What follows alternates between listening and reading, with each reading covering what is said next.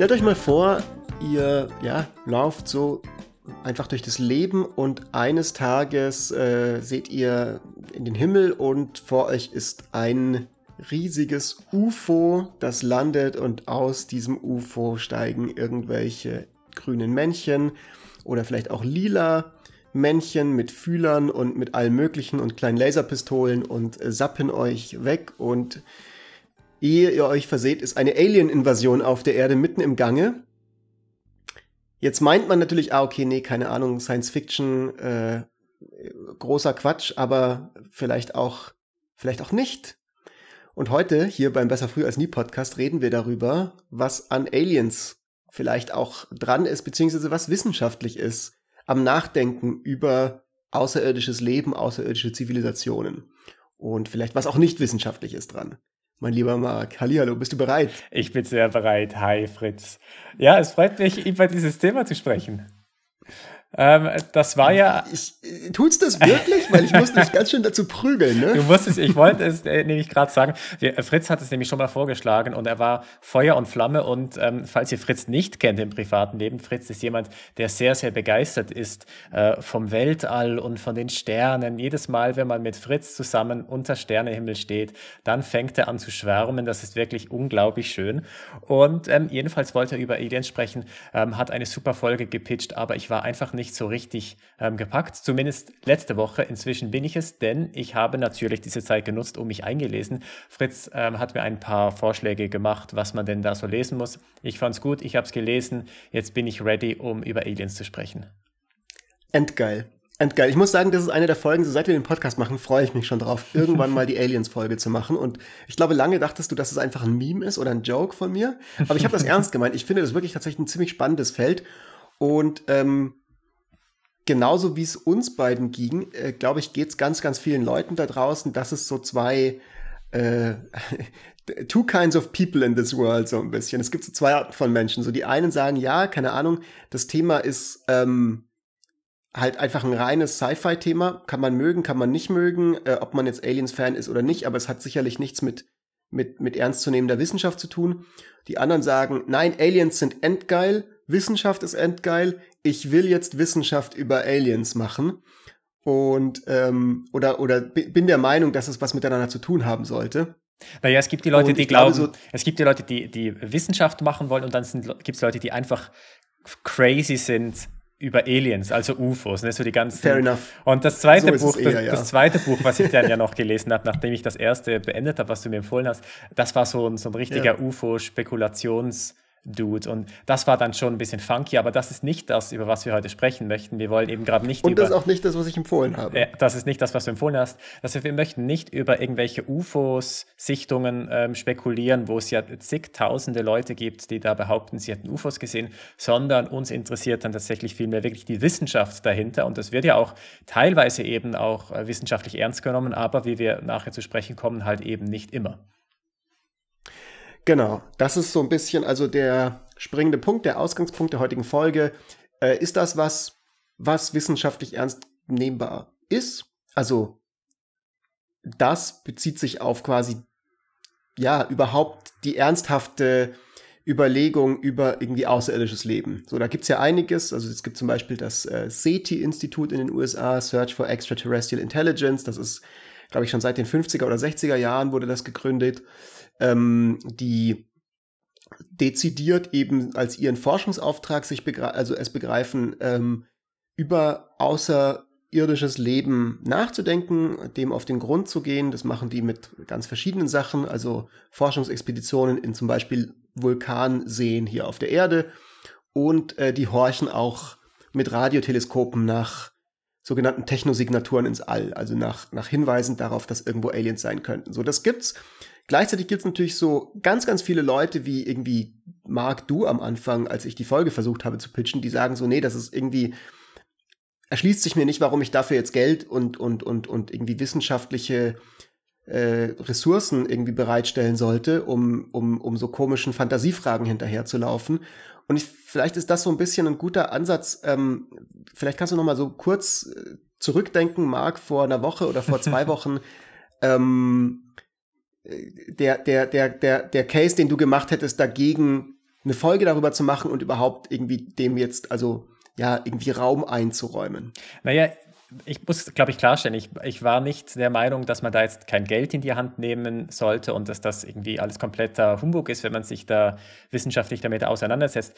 Es hat mich einfach generell nicht so gepackt, einfach vom, vom, vom Thema her, weil ich, was, was ich interessant finde, ist eigentlich, wenn man Leute fragt, ähm, glaubst du, dass es außerirdisches Leben gibt?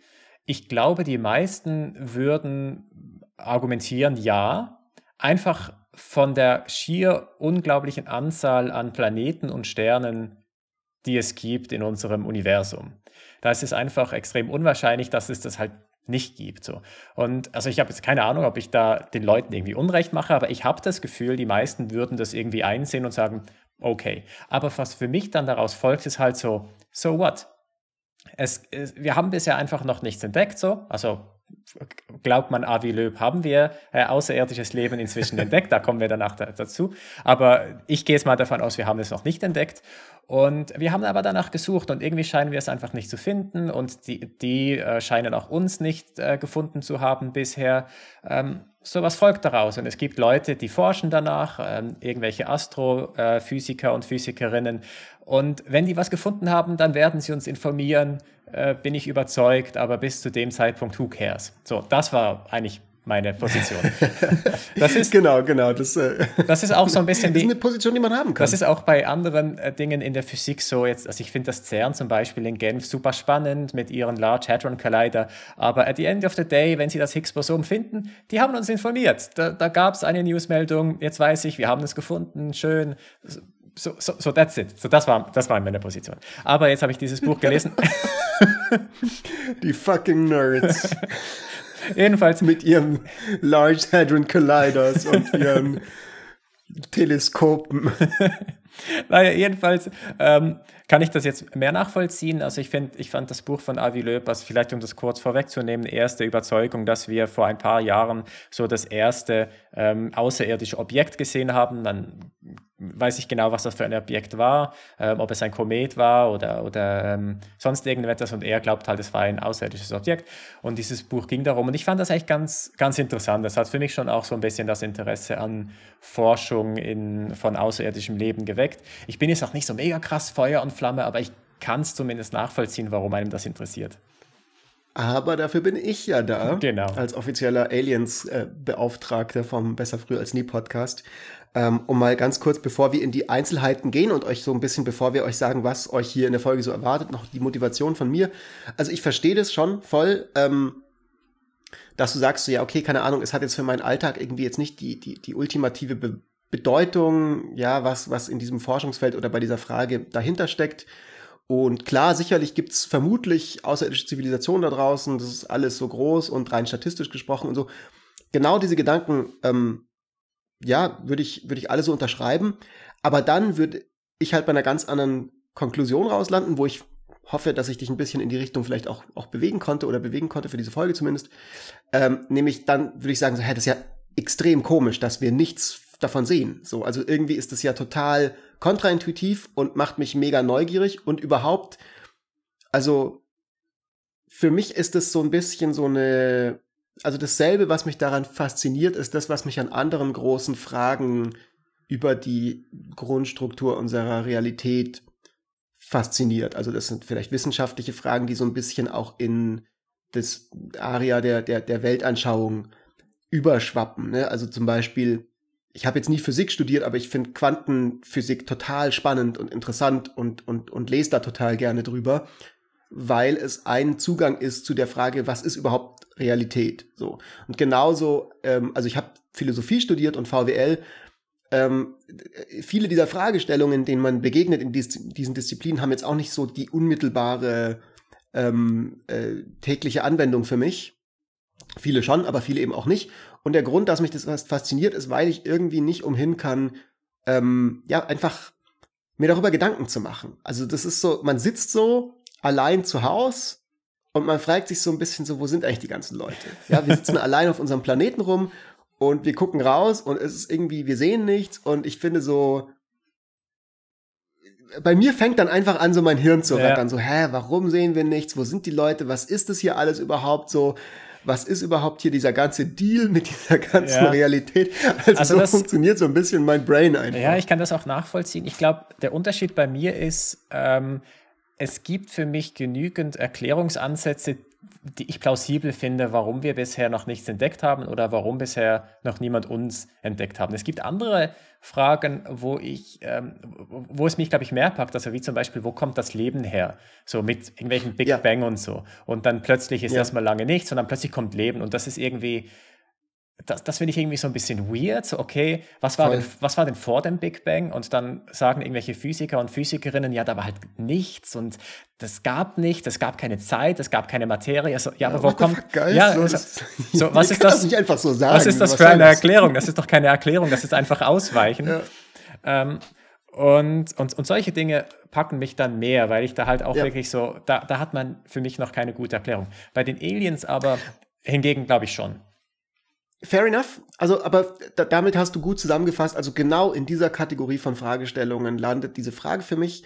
Ähm, also so, es ist einfach irgendwie, ich will das einfach, ich will es einfach wissen, beziehungsweise es macht einfach Spaß, darüber nachzudenken. So, also es macht einfach Spaß, darüber nachzudenken, was war vor dem Big Bang, woher kommt Leben, was ist Leben überhaupt? Und für mich hängt diese Frage, woher kommt Leben im Universum, halt einfach auch so ein bisschen damit zusammen mit, sind wir das einzige Leben auf der Erde? Im Universum, ja, vielleicht eher nicht. Keine Ahnung, würde mich extrem überraschen oder bräuchte zumindest eine gute Erklärung. Und wenn nicht, warum sehen wir das andere nicht? Wo ist es und so? Also ich wiederhole mich jetzt ein bisschen, aber ja, ja. für mich sozusagen sind diese Fragen alle so in einer großen Kiste und in einer anderen und das ist halt eine andere Kiste wie die Frage so, ja, was mache ich mir heute zum Mittagessen? Oder, oder wie zahle ich irgendwie, keine Ahnung, wie zahle ich meine Miete diesen Monat oder sowas in der Art. Das sind Fragen, die, die natürlich genauso eine Rolle spielen für mein Leben in gewisser Hinsicht, aber die jetzt vielleicht mich nicht so tief gründig irgendwie faszinieren und irgendwie die mir nicht so in den Sinn kommen, wenn ich eben ja an den Sternenhimmel gucke. Ja. Aber genug der Motivation. Ähm, was ergibt sich jetzt aus dieser Motivation, aus dieser Faszination für die heutige Folge? Wir sind äh, besser früh als nie für alle, die uns nicht kennen und Lust haben, jetzt zu abonnieren, dürft ihr das machen. Und wir versuchen äh, hier in regelmäßigem Abstand, also im Idealfall alle zwei Wochen, jetzt wieder in diesem Jahr, ähm, eine Frage zu behandeln, die uns catcht, die uns fasziniert, eben genauso wie diese Alien-Frage. Ganz häufig machen wir das, indem wir uns beziehen auf unseren eigenen Hintergrund ähm, im äh, Journalismus, beziehungsweise von mir Journalismus und dann im Hintergrund Philosophie und VWL. Bei dir mag ein bisschen stärker in der VWL. Also wir bringen ganz oft so diese Denkweise mit. Die Fragestellungen sind aber ganz unterschiedliche, mit denen wir uns beschäftigen. Ja, das hast du äh, sehr richtig äh, zusammengefasst. Ähm, ja, genau. Man muss die Tagline, wir müssen noch eine Tagline entwickeln dieses Jahr. Kommt alles noch. Geil. Ähm, auf jeden Fall. Ähm, was erwartet euch heute hier also? Wir werden so ein bisschen, also was euch nicht erwartet, äh, ist irgendwie, genau, wie du schon gesagt hast, Spekulation über UFOs und ist, und, und sind sie schon unter uns und bla bla bla. Das ist auch ein spannendes Thema. Hoffe ich, dass ich noch eines Tages sich dazu kriege, dazu auch ich, Folge da, zu machen. Ich glaube, da, da musst du noch mal richtig Überzeugungsarbeit lesen. Also dieses Buch, weißt du, ich habe schon richtig viele Bücher gelesen und dieses Buch über UFOs, das wird bei mir auf Goodreads zwei Sterne von fünf kriegen. Ich glaube, ich habe noch nie ein Buch mit zwei Sternen bewertet. Zwei Sterne sind ziemlich gut. Von fünf, also. Ich hätte jetzt irgendwie mit null, also so wie du es beschrieben hast, aber gut, wie dem auch sei. ähm, nee, aber deswegen kommt es heute nicht. Was heute kommt, ist, dass wir uns mal exemplarisch ähm, zwei, eventuell drei, aber eher zwei Personen beziehungsweise Theorien, die von diesen Personen kommen, ähm, angucken, wissenschaftliche Theorien oder zumindest die den Anspruch haben, wissenschaftliche Theorien zu sein die sich mit zwei verschiedenen Fragestellungen, die beide mit außerirdischem Leben oder außerirdischen Zivilisationen zu tun haben, beschäftigen. Also was wir jetzt nicht zum Beispiel heute machen, ist irgendwie, gibt's Leben auf dem Mars und so. Also das finde ich auch total interessant, aber das sind, glaube ich, nicht die Arten von Erklärungen, die wir uns jetzt rausgepickt haben, sondern wirklich so, gibt es interstellare Zivilisationen? Wenn ja, warum sehen wir die nicht? Und so weiter. Also das ist, glaube ich, so ein bisschen das. Und was dann in, in, in der zweiten Hälfte der Folge noch passieren wird, ist, wenn wir der Meinung sind, dass das irgendwie coole Theorien sind, warum reden nicht mehr Leute in der Wissenschaft darüber? Also ich weiß nicht, wie viel wir dazu dann letztlich sagen werden, aber ich glaube, das ist noch irgendwie eine spannende Debatte, die sich ergeben könnte. So, ähm, ja, nehmen wir dieses Thema, geben wir dem vielleicht nicht genug Raum oder Kredibilität? Also ja, hat unser Alien, Sci-Fi, Popkultur-Hype äh, ist der irgendwie auf Kosten von, von, von legitimen wissenschaftlichen Forschungsfeldern gegangen. Ja, und am Ende würde ich auch ganz gerne noch darüber sprechen, über Who Cares. Was würde sich denn überhaupt verändern, wenn wir. Nee, ich weiß, ich weiß. ich weiß ganz ernst.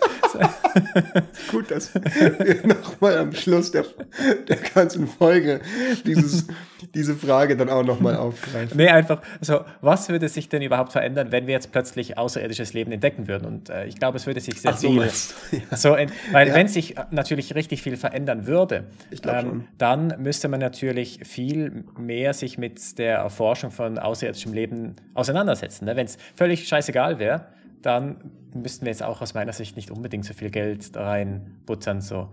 Ähm, ich meine, beim Higgs-Boson ist jetzt ja auch die Frage, also, what is it going to change, if, äh, wenn wir das jetzt entdeckt haben? Wahrscheinlich, ja. wahrscheinlich sehr viel, vielleicht nicht, I don't know. Ja, finde ich eine legitime Fragestellung ähm, und äh, passt für mich auch wieder in diese Kiste mit den Fragen nach String Theory und sonst äh, was und Vereinen, Vereinen von Quantenmechanik und Relativitätstheorie. Hat das Konsequenzen? Ja, nein. Ähm, da sind die vielleicht irgendwie leichter zu beziffern, also mit technischer Anwendbarkeit von irgendwelchen Geschichten und so, aber und damit würde ich sagen, gehen wir mal rein, für alle, die sich jetzt äh, wundern, so wann zum Henker, sagt uns doch jetzt mal, wo, was die so sagen über Aliens. Und ich würde sagen, wir fangen an mit dem Avi Löb, oder? Ja, genau.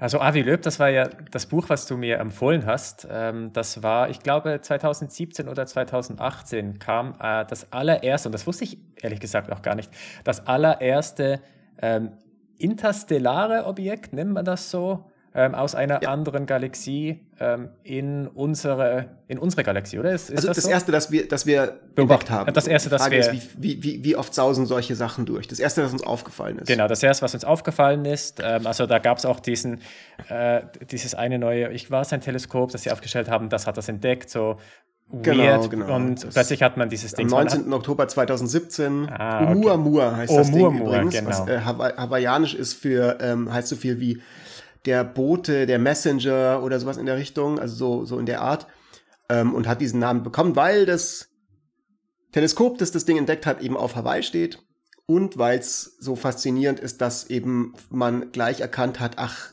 holy shit, das Ding bewegt sich auf eine Art, also das fliegt in einem Winkel durch unser, durch unser Sonnensystem, äh, der darauf hin, also der ganz klar zeigt, dass das nicht aus dem Sonnensystem selber stammt, wie bisher eigentlich alles andere, was wir ähm, an Kometen und Gegenständen in unserer in unserem Sonnensystem bisher entdeckt haben. Tut. Ja, genau. Und dann gab es halt ein paar Anomalien, die man sich halt so nicht erklären konnte, die einfach nicht gepasst haben zu normalerweise Kometen, die man entdeckt hat oder Asteroiden. Ähm, die Form war beispielsweise anscheinend sehr speziell. Das hatte so eine, ich glaube, Hotdog, Hotdog-mäßige Form, haben sie es irgendwie bezeichnet. Ähm, was sehr, sehr Beziehungsweise man war. weiß es nicht so genau. Man, weil, ja, genau. Also Genau, ja, ganz, ganz kurz. Also ähm, das Komische ist, also das Problem ist, wir haben das Ding erst entdeckt, als es schon wieder von der Erde ähm, sich entfernt hat. So, also das ist eher so am, im Vorbeisausen haben wir das bemerkt. Und ähm, die Radioteleskope oder die Teleskope, mit denen, also man hat dann ganz viele Teleskope draufgerichtet, weil es halt spannend war, wegen diesem, wegen diesem Flugwinkel, den das hatte.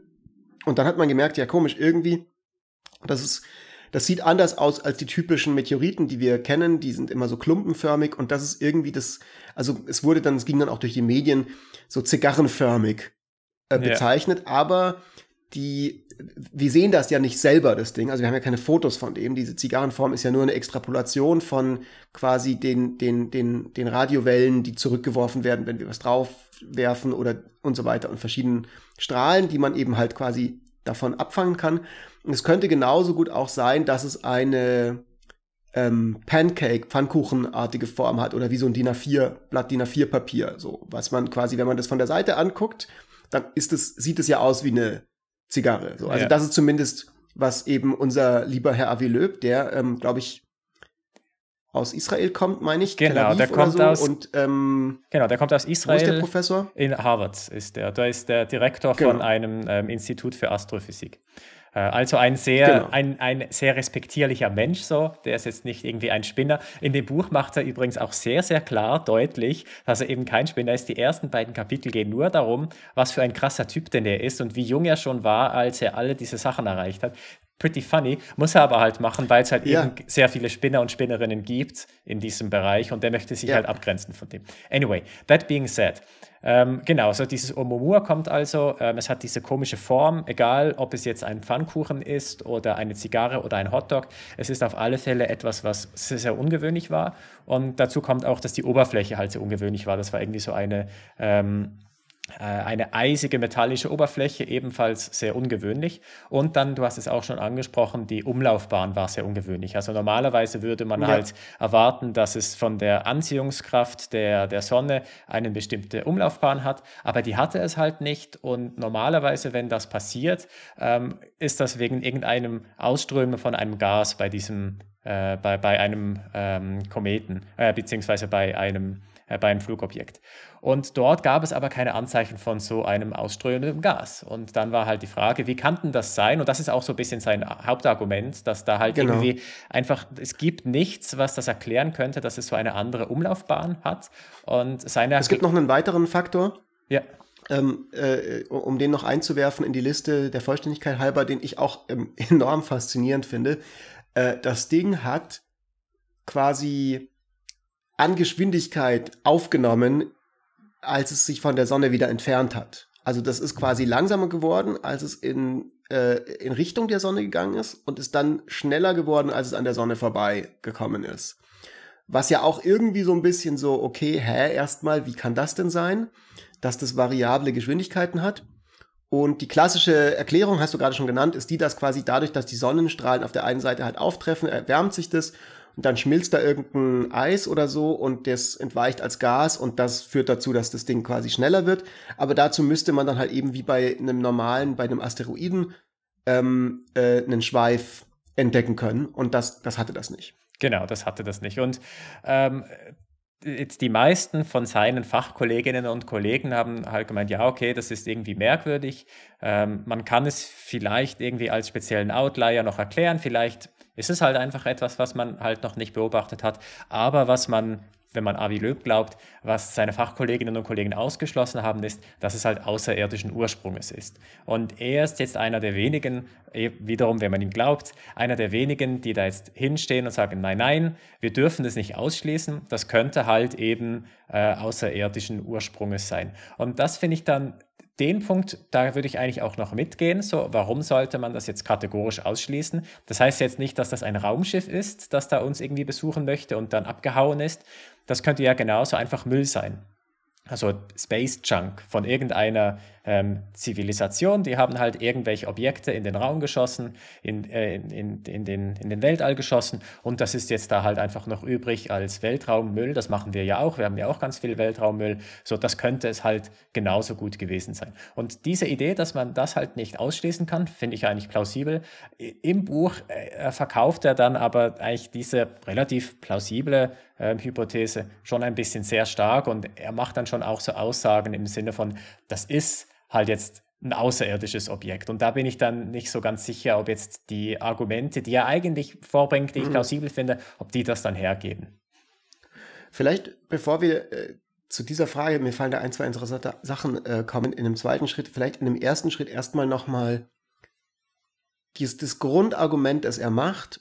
Und ich finde, das sollten wir besprechen, weil das ja auch so ein bisschen auf das, was wir am Anfang der Folge hatten, zurückgeht, ist, dass er sagt, hey, hier sind sechs verschiedene Anomalien, die ich alle wirklich als, als, als knallharter Astrophysiker jetzt durchgehe und wirklich ähm, hier mir die genauen Daten angucke und so weiter und so fort und am Ende die einfach viele Erklärungen einfach enorm strapazieren. Also die, die Erklärungen müssen diese Anomalien erstmal erklären und deswegen fällt ganz viel weg. Also zum Beispiel, es ist nicht irgendein Splitter vom Mars oder so, weil wir wissen, es kann, es, es kann das nicht sein, weil es den Winkel nicht hat. So, also so eine ganz simple Sache, wie es, wo eine Sache, dass es eben diesen Intra, diesen Ursprung innerhalb von unserem Sonnensystem hatte, schon mal ausgeschlossen werden kann. So. Und das hat eben diese ganzen verschiedenen Sachen, die wir gerade gesagt haben. Und dann sagt er, es ist jetzt unwissenschaftlich, kategorisch auszuschließen, dass es auch ein Überbleibsel oder irgendwas von einer außerirdischen Zivilisation sein könnte, nur weil wir bisher mit sowas nicht in Kontakt gekommen sind. Ja, also quasi, er sagt allein das auszuschließen aufgrund von der Vergangenheit, dass wir bisher sowas nicht bemerkt haben. Und deswegen sagen, es ist extrem unwahrscheinlich, weil wenn das, das wäre, warum haben wir das dann erst jetzt entdeckt oder was auch immer das Argument dagegen wäre, würde er sozusagen sagen, nee, das ist irgendwie nicht wissenschaftlich, sondern damit ähm, setzt man sich Scheuklappen auf. So. Und da, glaube ich, würden wir beide bei ihm mitgehen.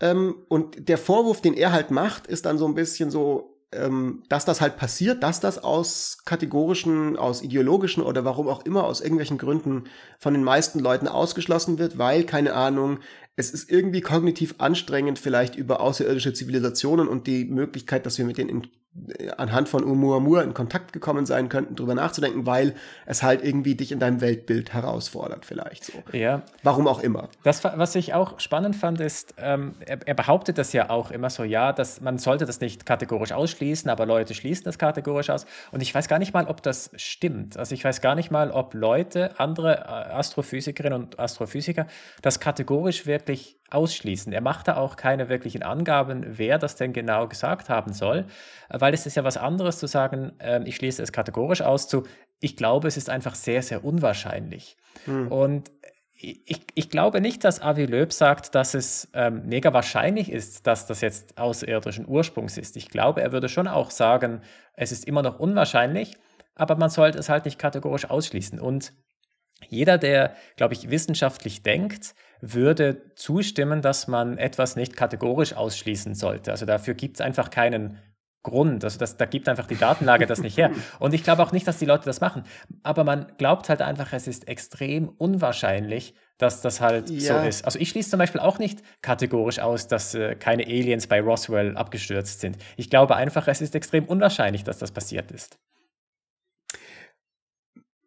Ja, so wie ich ihn verstehe, basierend auf ein paar Podcasts, die ich auch mit ihm gehört habe, ist, dass er zum einen wohl, ich weiß es nicht, vielleicht nennt er in dem Buch keine Namen, in dem Podcast hat er auch keinen Namen gesagt, aber dass es wohl dann irgendwelche Debatten innerhalb dieser Disziplin der Astrophysik gibt, wo halt Leute gesagt haben, so, ey, Avi Löb ist doch ein crazy Dude mit seinem mit seiner unseriösen Behauptung, das könnte was von Außerirdischen sein und der sucht doch nur die Öffentlichkeit oder so und er sich so ein bisschen dem Vorwurf quasi ähm, ja, also den so ein bisschen zurückweisen will. Also dieser Vorwurf so, es ist ähm, irgendwie nicht seriös, diese Erklärmöglichkeit vorzubringen und zu sagen, wir sollten diese Erklärmöglichkeit genau betrachten, weil an dem Punkt wird vielleicht auch dann das zwischen kategorisch ausschließen und extrem unwahrscheinlich so ein bisschen eine, eine Unschärfe, weil wenn halt jetzt man sagt, okay, diese Möglichkeit ist extremst unwahrscheinlich, wir sollten uns deswegen, also jeder, der sich deswegen trotzdem mit der beschäftigt, ist vielleicht ein bisschen ein Träumer oder sowas. In diese Richtung geht das vielleicht so ein bisschen. Ne? Also, dass er sagt so, hey, ähm, ich finde halt nicht, dass es extrem unwahrscheinlich ist. Hier sind meine Argumente wir sollten uns damit befassen, weil es möglicherweise eine gigantische Erkenntnis für uns haben könnte, weil wenn das tatsächlich ein außerirdisches Artefakt gewesen wäre und wir haben jetzt eins von denen getroffen, würde ganz viel dafür sprechen, dass wir mega viel auf Ausschau halten nach dem nächsten und dann, wenn wir sowas in der Richtung merken, tatsächlich vielleicht eine Mission, also dahin organisieren, dass wir irgendwie, wenn wir zum Mond schon fliegen, dann können wir vielleicht auch dahin fliegen, dann, dann sammeln wir das ein und auf einmal haben wir irgendwelche endgeile Alien-Technologie. So würde er halt, glaube ich, argumentieren, aus dem Grund sollte man sich damit befassen. Und dann gibt es ganz viele Leute, die sagen so, nee, unwahrscheinlich, Quatsch, will ich mich gar nicht damit befassen. Und sein, glaube ich, Vorwurf ist, dass die, dass dann irgendwie er den, das Gefühl hat nicht so sehr, dass seine Argumente betrachtet werden, sondern, sondern, sondern irgendwie das so ein bisschen so, naja, egal, ist einfach unwahrscheinlich und so ein bisschen können wir jetzt hier vielleicht nicht im Einzelnen beurteilen, wie viel da dran ist.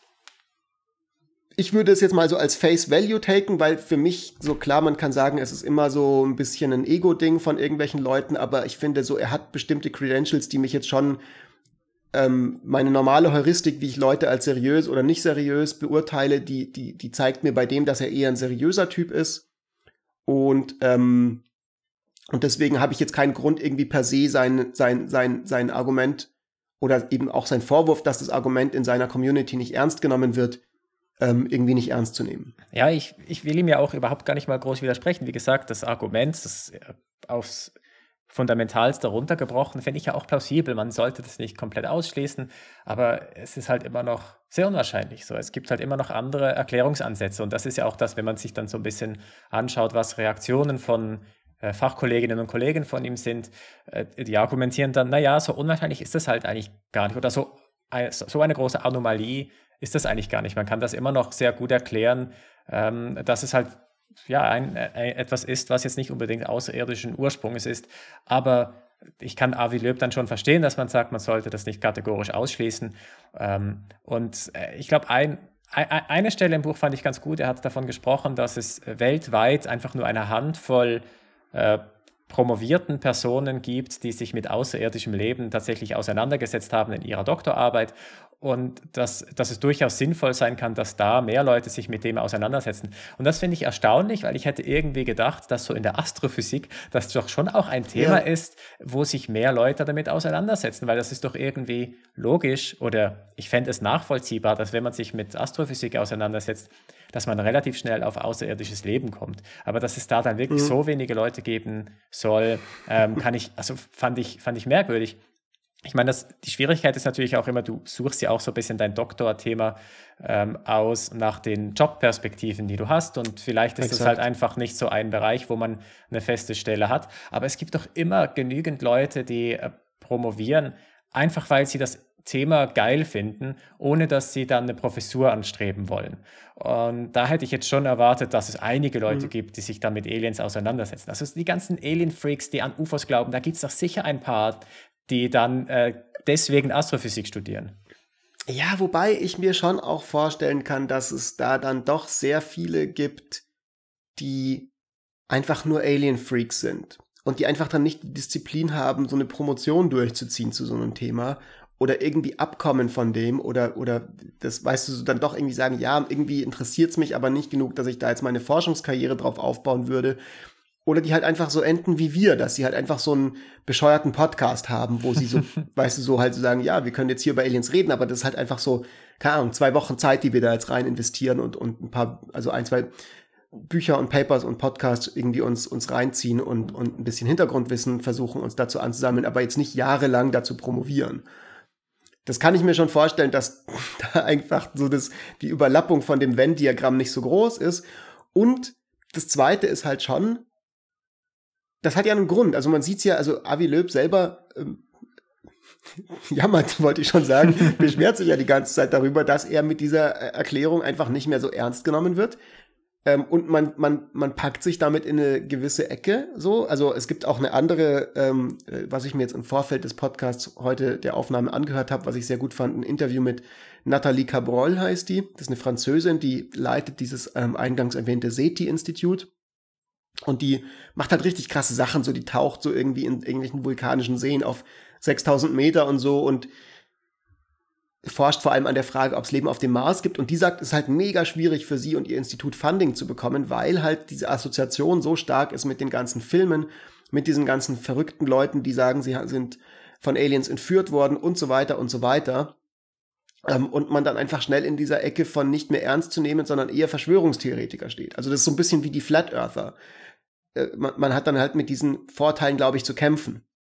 Äh, äh, was ich, ja, ich habe dieses Interview auch gelesen und, und ich habe das auch gehört, als ich das gesagt hat. Ich fand das aber irgendwie, ähm, ähm, also das hat, das hat mich verwundert, muss ich, muss ich zugeben, weil ich kann mir jetzt vorstellen, dass Leute in diesen, Forsch äh, in diesen Instituten, die da die Fundings vergeben, dass die schon auch unterscheiden können zwischen, das ist jetzt ernstzunehmende Forschung zu außerirdischem Leben und das ist einfach irgendwelche weirde Alien-Spekulation. Und die, die Frage, gibt es Leben auf dem Mars, das ist ja jetzt nachweislich nicht mhm. eine, die mega, mega crazy oder äh, pun not intended abgespaced ist, sondern das ist ja, das ist ja wirklich etwas, wo man auch schon länger sich Gedanken darüber macht und wo man, wo man ja auch irgendwie viel Hoffnung hatte, dass man da jetzt irgendwelche Mikroben in eingefrorenem Eis und so findet.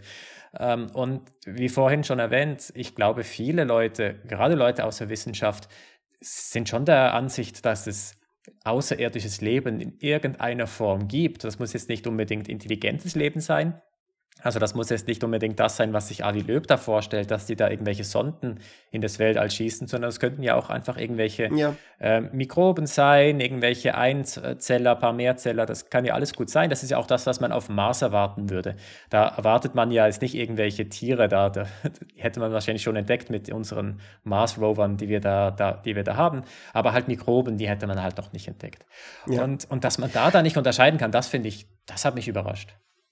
Aber ich finde das schon interessant, weil das ja dann wirklich zeigt, wie mächtig diese Verknüpfung von dem Thema außerirdisches Leben und irgendwie Craziness in den Köpfen von ganz, ganz vielen Leuten eben dann doch zu sein scheint in diesem Bereich. Also, dass, dass du nicht mal für Forschung, die eigentlich dann doch relativ, ähm, ja, also wirklich wissenschaftlich ihren Sinn hat, dass auch du du auch da Schwierigkeiten hast, Geld zu kriegen. Wir müssen es vielleicht noch mal ein bisschen korrigieren.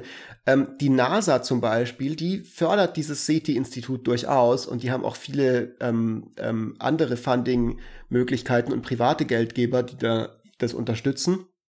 Ähm, aber wo sie halt immer Schwierigkeiten haben, ist ähm, staatliche Fördergelder zu bekommen in den USA. Und das liegt wohl daran auch, dass halt äh, kein Senator, keine Senatorin ähm, in den Wahlkreis zurückgehen will. So hat sie das dargestellt im Podcast.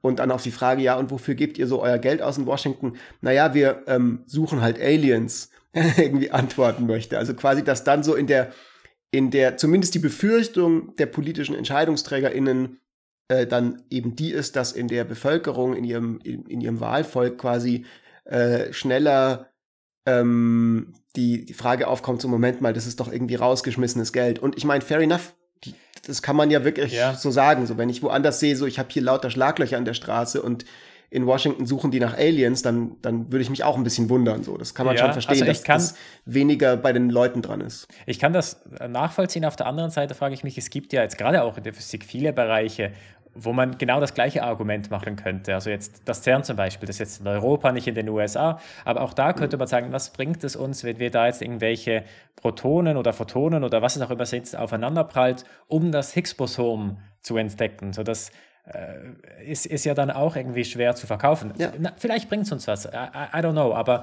Politikerinnen und Politikern das vielleicht beizubringen, ist vielleicht genauso eine Schwierigkeit, schwierige Aufgabe wie. Aliens. So.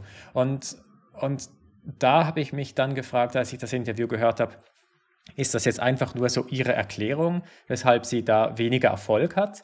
Ähm, dass man halt sagt, ah, das muss daran liegen, dass es halt diese ganze Sci-Fi-Geschichten gibt und das muss daran liegen, dass es einfach schwer das ist, im Parlament zu verkaufen. Äh, is it though? Andere Dinge sind halt genauso schwer und die sind doch auch ähm, erfolgreich. Und ich glaube, gerade so Sachen wie Aliens, das ist doch, da gibt es doch echt viele Leute, die das interessiert. Und es sind ja nicht ja. mal unbedingt Aliens, es geht um außerirdisches Leben. Wie gesagt, das müssen keine intelligenten Lebensformen sein. Das können auch schon Mikroben sein, Bakterien und, und solcherlei Dinge sind jetzt einfach mal so verschiedene Erklärungsansätze, die wir mal hier ähm, einfach jetzt mal wiedergegeben haben. Ich finde es beim, vielleicht noch abschließend zu Avi Löb, bevor wir zu Robin Hansen kommen, ganz kurz.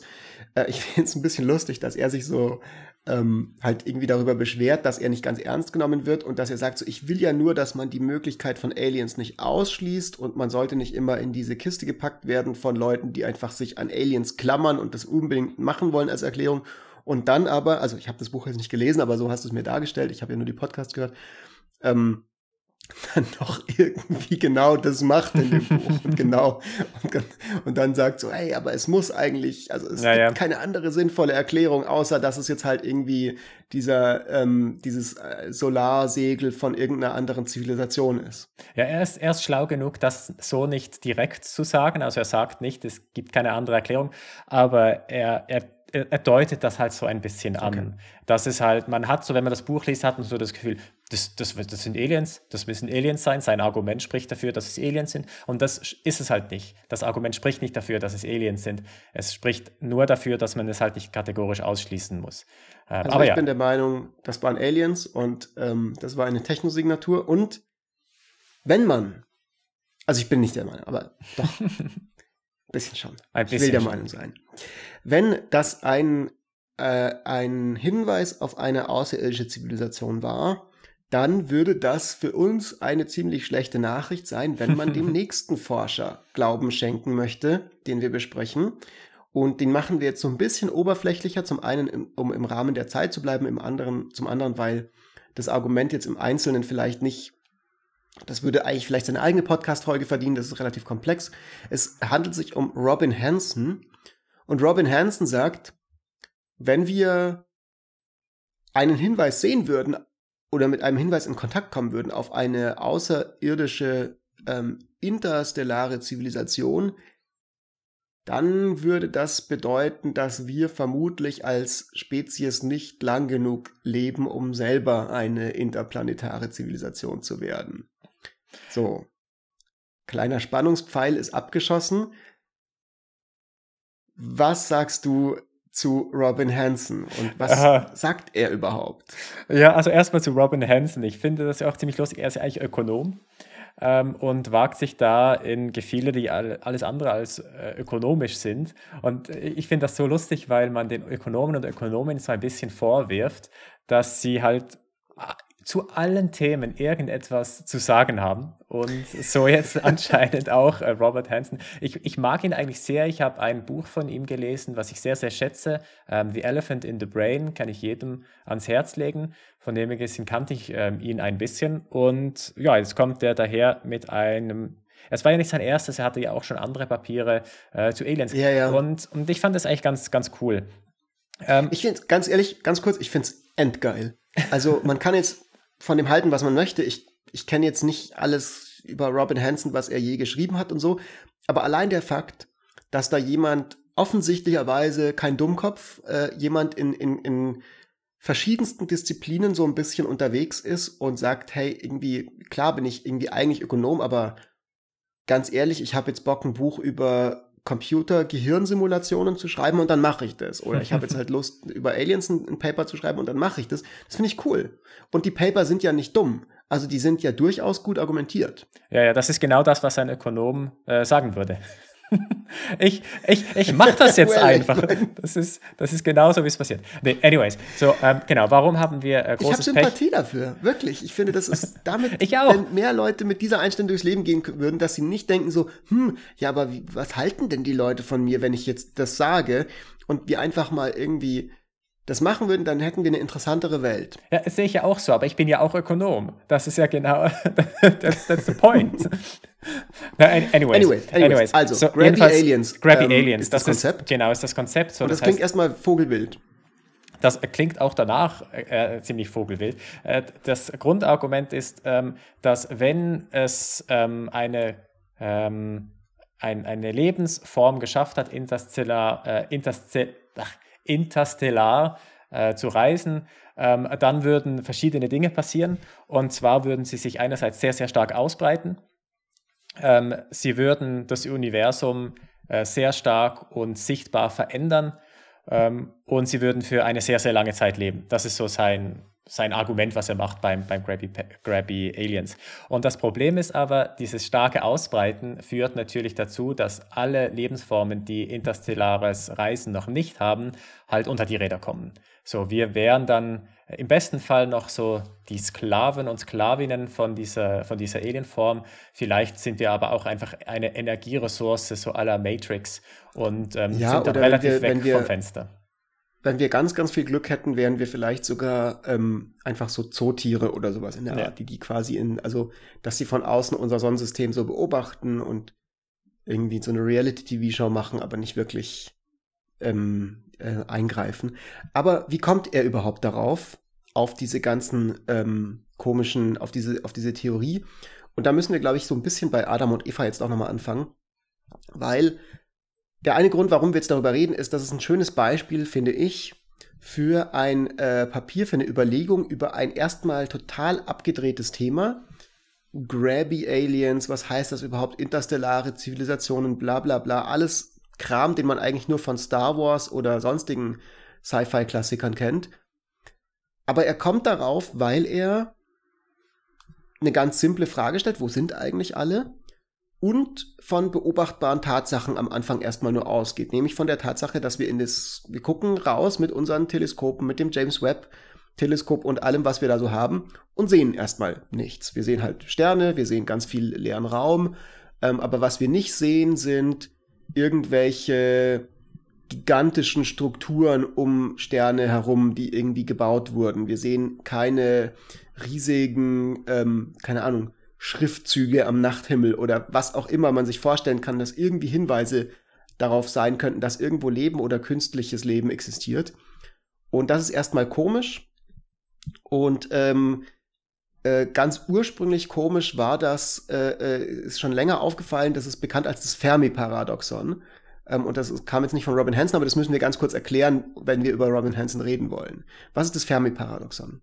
Ja, das Fermi-Paradoxon, äh, so wie ich das jetzt ähm, zusammenfassen kann, ist einfach die, aufgrund der schieren Menge an Planeten und Solarsystemen und whatnot es gibt im Universum, muss es einfach irgendwo außerirdisches Leben geben. Also es gibt offensichtlich Leben, so wir sind der Beweis dafür. Also irgendwie hat es das Universum geschafft, Leben zu erschaffen. Aber warum ähm, gibt es bisher keinen Hinweis darauf, dass es irgendwo sonst auch noch geklappt hat. Und das braucht irgendeine Erklärung, weil das ist einfach extrem unwahrscheinlich, weil das Universum so extrem gigantisch groß ist. Und Robert Hansen ist einer, der ähm, ein, finde ich, sehr plausibles Argument schon vor, schon vor etwas längerer Zeit gebracht hat. Ich glaube, 1996 war das äh, mit dem Great Filter. Und die Idee des Great Filters ist relativ simpel die besagt, dass eine Zivilisation, die es schafft, interstellares Reisen zu entwickeln, eine Zivilisation ist, die sich kurze Zeit danach auch vermutlich selber auslöscht. Einfach weil sie die Fähigkeit hat, sich selber auszulöschen. Also die Menschheit ist zum Beispiel schon ziemlich auf gutem Wege, äh, sich selber auslöschen zu können. Wir haben inzwischen ähm, Atomwaffen, wir haben den ähm, Klimawandel, alles Dinge, die wird jetzt wahrscheinlich nicht die Menschheit komplett auslöschen, aber man merkt schon, es, wir kommen langsam an Technologien, wo man zumindest einen Großteil der Menschheit auslöschen könnte, wenn man das denn wollen würde. Und wenn wir jetzt vorstellen, dass wir noch, ja. noch weiterentwickelter wären, so dass wir wirklich interstellar reisen könnten, dann hätten wir vielleicht auch Technologien, wo wir das dann uns komplett zerstören könnten und dann gibt es einen Krieg und alles sind weg. Und, und das genau. ist dann, und das ist, das ist dann der Great Filter und jede Zivilisation, die halt äh, diese Fähigkeit hat, interstellar zu, zu reisen, hat halt die Fähigkeit, dich auszulöschen und macht es halt auch. Ja. Je länger, wenn jedes Jahr nur eine ganz, ganz geringe Wahrscheinlichkeit ist, dass wir aus Versehen ähm, alle Atomwaffen zünden durch irgendeinen Zufall, ähm, jedes Jahr eine mini kleine Wahrscheinlichkeit addiert sich und wenn die Jahre lang genug äh, laufen, wird diese Wahrscheinlichkeit irgendwann gegen eins gehen und das wäre also eine Erklärung, warum wir noch nichts von Aliens miterlebt haben bisher, weil die sich alle einfach selber auslöschen, vor sie sichtbar werden. Und an diesem, an dieser Idee, da knüpft so ein bisschen so dieses Grabby Aliens Paper an, macht es aber noch mal ein bisschen anders. Und das geht auch noch mal, also das hat auch so am Anfang, okay, wir gucken raus, wir sehen nichts, what the fuck? Und ähm, er geht dann nochmal einen Schritt zurück und sagt, okay, Zivilisationen müssten quasi vermutlich verschiedene sogenannte Hard Steps, also schwere Schritte, schwere Stufen bezwingen, um zu interstellaren Zivilisationen zu werden. Ja, also eine wäre, dass überhaupt erstmal Leben auf einem Planeten entsteht. Das ist ja nicht überall der Fall. Also zum Beispiel, vermutlich ist auf dem Jupiter als Gas-Giant, ähm, als Gasplanet äh, kein Leben. Ähm, auf dem Mars wissen wir es nicht, da ist zumindest, äh, scheint keine Zivilisation zu sein. Auf der Erde wissen wir, dass es Leben gibt.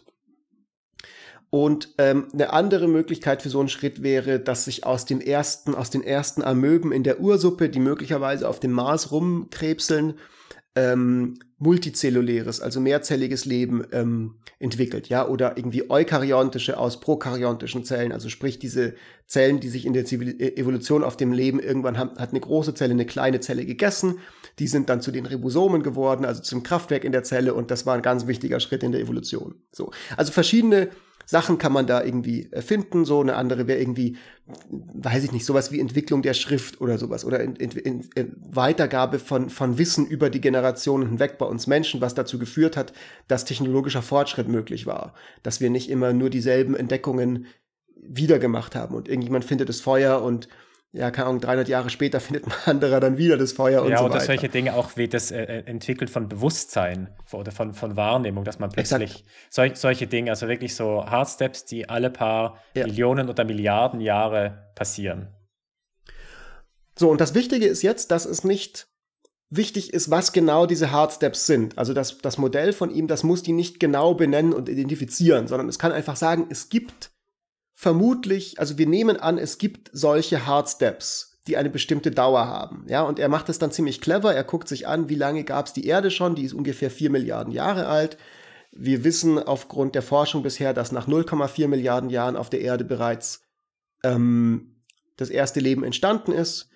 Und wir wissen, dass wir intelligentes Leben sind. Das heißt, mindestens quasi, also die Mindest, Dauer, die man jetzt mal postulieren kann für so einen Hardstep, wäre 0,4 Milliarden Jahre, bis es das braucht. Die maximale Dauer, die er dann annimmt, sind irgendwie, ich glaube, eine Milliarden Jahre, was jetzt so die Vorhersage ist, bis die Erde nicht mehr, ähm, bis kein Leben mehr möglich ist. Also sprich, dass die Zeit, die uns noch bleiben würde, um ja, jetzt nochmal ordentlich versuchen, ins Weltall irgendwie zu, zu starten mit irgendwelchen Sachen, so. Und dann rechnet er einfach aus, okay, das quasi das eine wären also zwölf Hard Steps, wenn man das jetzt ähm, hochrechnet auf die Zeit, die es die Erde schon gibt. Das andere wären irgendwie vier solche Schritte und der Mittelwert davon ist sechs.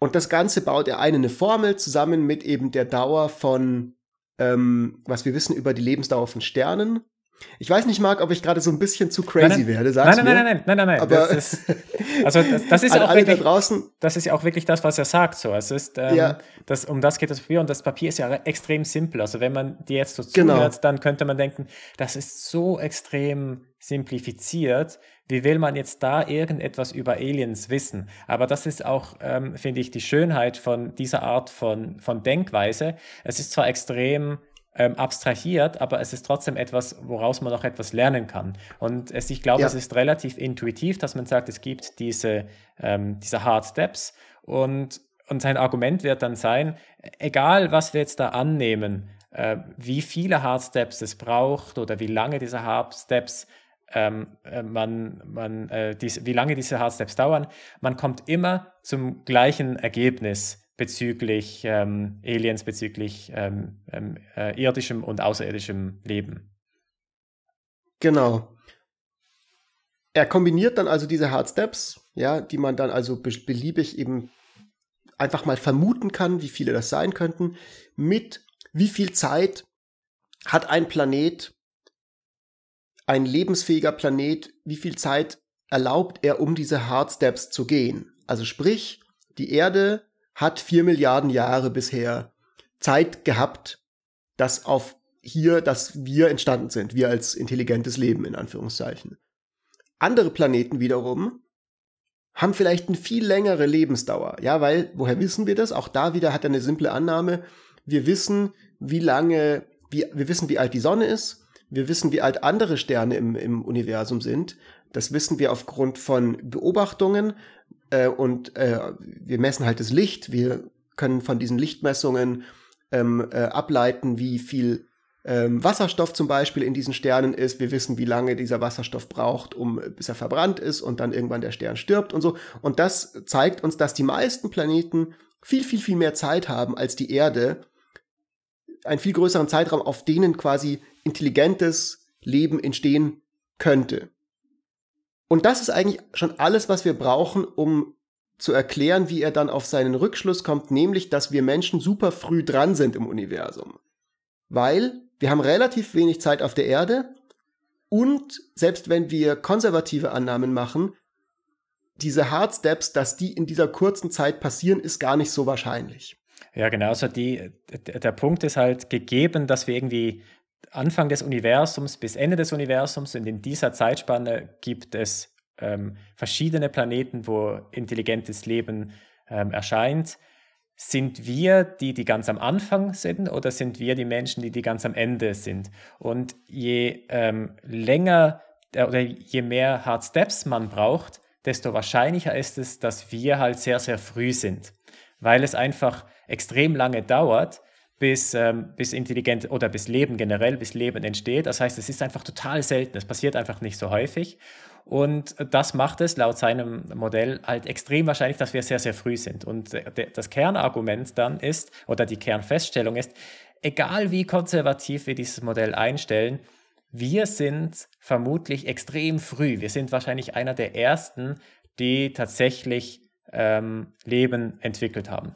Und, und dieses diese Kernaussage, diese Kernerkenntnis ähm, ist dann auch der Grund, weshalb er die Grabby Aliens braucht, weil sein Argument ist, man muss immer ein bisschen vorsichtig sein, wenn man feststellt, dass man speziell ist ja. wenn man feststellt, so, oh, wir sind die Mitte des Universums, alles dreht sich um die Erde herum, die, wir sind die wichtigsten überhaupt. Und da ist die Analogie, wir sind halt ganz speziell, wir sind halt ganz am Anfang, wir sind das allererste Lebewesen. Und da ist das Argument, naja, das müssen wir doch irgendwie jetzt erklären können. Warum sind wir denn so speziell oder glauben wir nicht einfach, dass wir da einen Bias haben, ähm, uns da das irgendwie schön zu reden? Und dann kommt er mit den Grabby Aliens und die können eben erklären, weshalb es nicht so speziell ist, dass wir ähm, so früh sind.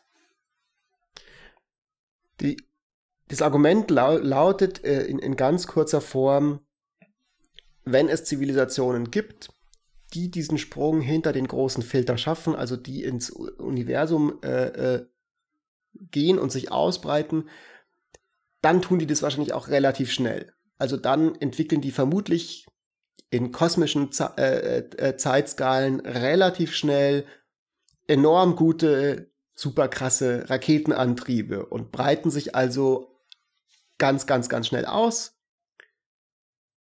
Dafür gibt es auch gute Gründe, die wir jetzt quasi hier nicht im Einzelnen nochmal irgendwie ausarbeiten im Podcast, aber diese Annahme ist eben auch ja aus verschiedenen Gründen relativ plausibel von ihm, würden wir jetzt mal so annehmen.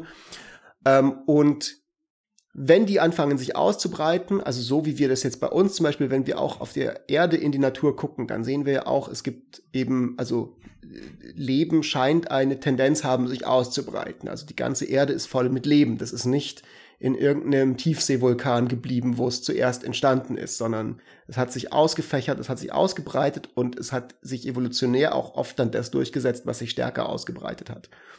Und sobald die sich ausbreiten, das hast du am Anfang schon gesagt, und irgendwelche neuen Planeten besiedeln, ja, dann entsteht da vermutlich keine eigene Zivilisation mehr, weil dann haben die halt das und ernten halt die ganze Biomasse auf diesem Planeten ab für was auch immer diese Zivilisation dann damit machen möchte. Wir sind aber nicht besiedelt. Wir sehen auch am Himmel, dass scheinbar nichts besiedelt ist. Und wenn wir also quasi nicht früh wären, würden wir das sehen. Dadurch, dass wir nichts sehen, ähm, macht es das plausibler, dass wir früh sind.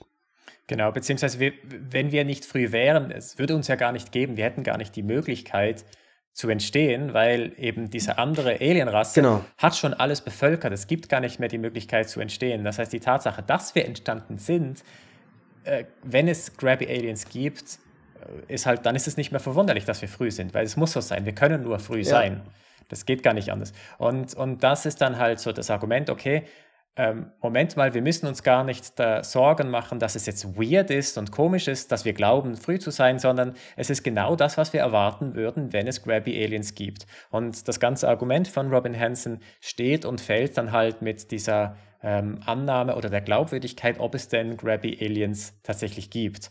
Und die sind ja relativ stark. Also das muss ja wirklich sein, okay, wenn es, es diese ähm, Lebewesen, die möchten sich verbreiten, die möchten ins Weltall raus, die möchten Sachen vermehren. Und äh, das macht aus unserer Sicht äh, total Sinn, weil wir Menschen würden genau das tun, wenn wir die Möglichkeit hätten. Ähm, aber die Frage ist halt, würden das jetzt, äh, würde das außerirdisches Leben auch tun? Ähm, wenn man das Argument kauft, dass sie das auch tun, fair enough, dann finde ich das eigentlich ganz okay. Ähm, ansonsten fällt das halt alles in sich zusammen. Aber das finde ich ja. auch gar nicht so schlimm. Ich meine, es ist halt eine Theorie, die, die er da vorstellt und in, insofern finde ich das eigentlich ganz okay. Und es wäre sicherlich nicht die erste wissenschaftliche Theorie in der Geschichte der Menschheit, die in sich zusammenfällt, weil eine ihrer Annahmen ähm, äh, zutrifft. Also das ist ja eigentlich fast die Regel, dass du für deine Theorien bestimmte Annahmen triffst, für die du dann nicht nochmal zusätzlich argumentierst, die halt plausibel sind oder halt nicht plausibel sind und deine Theorie dann daraus ableitet. Also das allein ist quasi simples wissenschaftliches Reasoning und ja, der Typ macht das dann halt eben mit dieser Frage, gibt's Aliens? Ja, nein, was sagt uns das? Ja, genau. That's, Falls ihr da draußen jetzt irgendwie schon so ein bisschen euch schwindlig geworden ist mit dieser Theorie und was die alles ist, ich habe eine schlechte Nachricht für euch. Die hat einen letzten Aspekt, auf den ich noch eingehen möchte und der geht rein in die Frage, Marc, von dir von Anfang der Sendung mit dem So what? Was würde es denn für uns verändern, wenn wir tatsächlich jetzt einen Hinweis auf eine Alien-Zivilisation irgendwie finden würden. Dieses Umuamua oder was auch immer. Ja, ich habe ja schon gespoilert, wenn wir das tun würden, könnte das für uns eigentlich eine schlechte Zukunftsaussicht bedeuten. Und zwar aber vielleicht nicht so, wie man zuerst denkt, weil und das hat jetzt war für mich so einer der mind-blowing Moments mit diesem Grabby Aliens Paper, mit dieser Theorie, die mich richtig geflasht hat. Er sagt dann weiter, vermutlich sind die Zivilisationen oder die Momente, wo sich Leben entwickelt auf Planeten, das nicht sich interstellar ausbreitet, viel, viel häufiger als das, das sich interstellar ausbreitet. Weil vermutlich viel mehr Hard Steps nötig sind, bis man sich interstellar ausbreitet. Ne? Soweit, so logisch. Genau. Das heißt also, die Wahrscheinlichkeit, dass wir uns als Menschen eines Tages, äh, eines fernen Tages vielleicht interstellar ausbreiten werden, ist das Verhältnis von Zivilisationen, die sich interstellar ausbreiten, zu Zivilisationen, die sich nicht interstellar ausbreiten. Also wenn wir sagen, 100 Zivilisationen gibt's, 100 Momente, wo sich Leben entwickelt hat, im Sonnensystem zum Beispiel, äh, im, im der Milchstraße, und eins davon äh, breitet sich interstellar aus, dann ist die Wahrscheinlichkeit für uns als eine von diesen äh, 100 Zivilisationen 1 zu 100, dass wir das sein könnten. Auch das soweit so logisch. Genau. Und jetzt, das finde ich so witzig, je weniger Leben es gibt, das sich nicht ausbreitet, umso höher ist die Wahrscheinlichkeit für uns, dass wir uns ausbreiten. Auch das soweit so logisch. Genau. Das heißt aber, wenn wir jetzt im, in der Milchstraße auf einmal Leben entdecken, anderes, und gleichzeitig aber wissen, oh oh, ähm, die richtig fetten, also wir sehen nicht in den Himmel und sehen gigantische Alienstrukturen zwischen verschiedenen Galaxien, sondern anderes Leben, das wir jetzt irgendwo auf der Milchstraße entdecken, ist ja noch nicht in dem Sinne interstellar, sondern wir sehen halt, ah, okay, guck mal, bei diesem weit entfernten Planeten ist irgendwas los, das könnte das sein und so. Dann bedeutet es, dass es ziemlich viel Leben gibt, das sich nicht interstellar ausbreitet, weil die wahrscheinlich, weil der Fakt, dass wir das ge gefunden haben, heißt, es ist häufiger, als es wäre, wenn wir nichts entdeckt hätten. Auch das soweit so logisch, würde ich sagen. Genau. Das heißt, in dem Moment, wo wir außerirdisches Leben entdecken, ist das ein Hinweis darauf, dass wir vermutlich aussterben werden, vor wir selber die Möglichkeit haben, uns interstellar auszubreiten. Und das natürlich ist ein bisschen blöd. Ja, that, that sucks. Aber vielleicht. That kind ähm, sucks. Aber vielleicht kommen sie ja dann trotzdem zu uns her und teilen uns ihre Technologie. Ähm, was, was ich dann aber eben jetzt auch noch für die ein, ein, eingegangene Frage, wenn wir jetzt das tatsächlich entdecken würden, so würde sich das irgendetwas verändern bei uns? Jetzt natürlich, du sagst, ähm, das würde uns irgendetwas darüber sagen, wie wahrscheinlich es ist, dass wir es halt nicht schaffen, interstellar zu reisen. Aber ich glaube, es würde halt noch ganz viele andere Dinge äh, total verändern. Ja. Also das erste ist bisher mit, mit der Forschung und dem Interesse an der ganzen Geschichte hat halt dieses Interesse, wie eingangs erwähnt, ist halt jetzt nicht besonders groß. Es gibt einfach viele Leute, die interessieren das nicht so, die glauben, das ist Humbug. Ähm, aber sobald man das halt sieht, in dem Moment, wo das passiert, wissen wir, wir sind nicht alleine. Und wir wissen, wir können, ähm, indem wir da Geld investieren, können wir mehr herausfinden darüber, was da genau abgeht. Das heißt, es würde unser komplettes Interesse ähm, an Physik oder an Astrophysik komplett umkrempeln. Ähm, und wir würden wahrscheinlich alle auf einen Schlag extrem viel mehr herausfinden wollen würden. Das ist so das Erste, was, was passieren würde. Und das Zweite ist, es würde uns möglicherweise als Menschheit auch ein bisschen mehr zusammenschweißen, weil wir wissen, okay, shit, us versus them, es gibt uns, die Menschheit, und da gibt es sonst noch irgendwas da draußen, und das ist ja auch etwas, was einem extrem beunruhigen kann. Nicht nur, weil wir dann wissen, oh shit, wir sterben vielleicht aus, bevor wir auch so cool werden können, sondern was ist, wenn die uns angreifen? Und wir brauchen als Menschheit plötzlich ähm, äh, einen, wir müssen uns zusammentun, um dagegen zu kämpfen. Und das ist ja auch irgendwie nachvollziehbar, wenn irgendwie eine, wenn man einen gemeinsamen Feind hat, dann lässt man schnell mal seine Differenzen hinter sich, die man halt so hat. Ich meine, das ist natürlich so die typische Erklärung, ne, die immer gegeben wird in den, in den Hollywood-Filmen, oder die typische Erzählung, so, also Independence Day und so, wir sind irgendwie gegeneinander, aber dann, ja, kommt der gemeinsame Aggressor, der uns alle an, uns allen an den Kragen will und dann ähm, vereinen wir uns und so. Ähm, ich, ich, ich weiß ehrlich gesagt nicht, ob das, ob das das ist, was bei uns passieren würde, wenn wir in der Realität tatsächlich mit Aliens in Kontakt kommen, weil ich glaube, entweder sehen wir die und sie sind so weit weg, dass wir wissen, in unserer Lebenszeit werden wir äh, längst nicht mit denen aufeinandertreffen. Oder sie sind auf einmal plötzlich da. Und wenn sie auf einmal plötzlich da sind, dann, ja, dann glaube ich, ist es eh no contest so. Also dann, dann, dann lohnt sich gar nicht, da irgendwie zu sagen, wir verteidigen uns oder was auch immer, weil dann sind die uns, also rein technologisch so dermaßen anders als alles, was wir uns vorstellen können, dass es vermutlich gar keinen Sinn macht, da jetzt irgendwie äh, einen auf Independence Day machen zu wollen.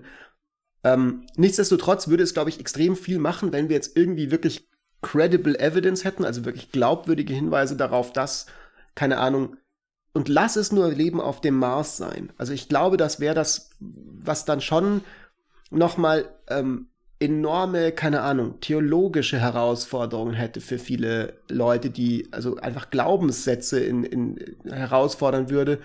Ähm, ähnlich wie halt in der Geschichte der Menschheit wir erstens dran gewöhnen mussten, dass wir ähm, dass vielleicht nicht die Erde im Mittelpunkt des Universums ist, also kein geozentrisches Weltbild und dann auch kein heliozentrisches Bild des Universums, sondern wir sind einfach in irgendeinem random kleinen Spiralarm von der Milchstraße, der echt in, in, in keinerlei Hinsicht irgendwie bedeutsam scheint.